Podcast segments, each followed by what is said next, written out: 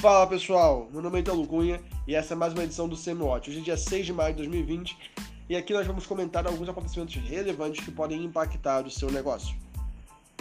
O Copom deve reagir à crise com um novo corte de 0,5% na Selic. Diante da grave crise pela qual passa o país por conta do coronavírus, cresce a expectativa dos investidores para a decisão do Comitê de Política Monetária, Copom, nesta quarta-feira. Apesar de haver uma maioria projetando um corte de 0,50 ponto percentual na Selic, não se descarta uma redução ainda maior, principalmente após os últimos dados apresentados sobre a atividade brasileira. 22 dos 30 analistas consultados pela Bloomberg avaliam que o Banco Central cortará os juros em 0,5 ponto percentual. Uma, um vê uma queda de 0,25, enquanto 7 acreditam que a autoridade monetária poderá atuar mais fortemente e reduzir a taxa básica de juros em 0,75, o que levaria a Selic para 3% ao ano. Medidas emergenciais foram desenhadas para uma crise até julho, disse o secretário de Guedes. O secretário de Política Econômica do Ministério da Economia, Adolfo Sanchida, afirmou que as medidas emergenciais para conter os efeitos do coronavírus na economia foram desenhadas para uma crise com duração de quatro meses, de abril a julho.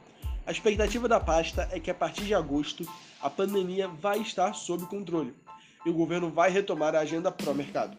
Essa agenda inclui abertura econômica, privatizações, concessões e necessárias reformas estruturantes. As medidas nossas foram desenhadas para uma crise de quatro meses, para salvar vidas e manter a estrutura produtiva no período T mais um, que é abril, maio, junho e julho. Se a pandemia durar mais de quatro meses, aí vamos ter de ter novas medidas. Não tem jeito poderão sentido. O que é halving do Bitcoin e como ele afeta o mercado de criptomoedas? Assunto debatido há cerca de um ano, o chamado halving do Bitcoin está previsto para acontecer no próximo dia 12 de maio. E mesmo sendo algo previsto na base da criptomoeda, ainda não é entendido por todos os investidores. O halving é um ajuste que ocorre na rede do Bitcoin e que reduz pela metade a recompensa dos mineradores, que tem como consequência um corte na oferta de novas criptomoedas. Isso garante a característica deflacionária matemática desse ativo. A mineração é um processo em que computadores são usados para gerar novos bitcoins. Isso é feito com o uso da força de processamento dessas máquinas, que resolvem problemas complexos para concluírem cada bloco onde essas informações da rede Bitcoin estão sendo estouradas, criando assim uma cadeia de blocos, ou como é conhecido, a blockchain. Esses computadores são chamados de mineradores, bem como seus donos, e para cada bloco que eles concluem, são recompensados com novos bitcoins.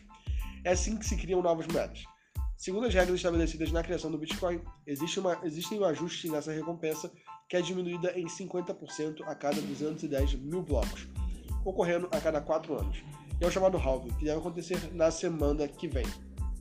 Partindo dos princípios básicos de economia, como a oferta de novos bitcoins será reduzida e a demanda tende a pelo menos se manter, haverá uma pressão de alta sobre o preço que já vemos sentido, sentindo nos últimos, nas últimas semanas. O Bitcoin tem crescido bastante desde março, recuperando toda a sua perda no período do coronavírus e provavelmente isso tem uma influência fortíssima do halving, ou halving, que vai acontecer agora dia 12, provavelmente. Pode acontecer até antes, dependendo do, do aumento da demanda do Bitcoin.